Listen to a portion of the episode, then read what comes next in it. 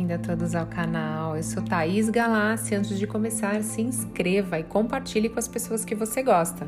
Ajudando o canal a crescer, eu produzo mais conteúdos para você. Vamos falar sobre energia sexual? Você sabia que cada pessoa que se envolve com você sexualmente deixa uma espécie de fio energético que se leva meses para desvincular? Ou seja, estamos constantemente trocando informações íntimas, energéticas com parceiro ou parceiros, mesmo que à distância.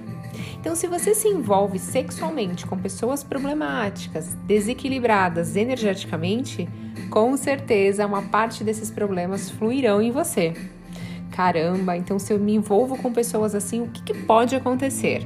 Bom, você não vai se sentir bem mentalmente, emocionalmente e espiritualmente. Haverão algumas mudanças em você e você pode sentir algumas coisas que não está habituado a sentir. Como por exemplo, você é uma pessoa você não é uma pessoa ciumenta, nem pessimista e nem negativa, e você passa a ter esse tipo de comportamento por um período. Então a energia sexual, ela é a mais potente que existe no nosso corpo. É a energia que gera vida. Por isso, quando se faz sexo sem amor, gera alguns bloqueios nos nossos centros de energia, chamados de chakras.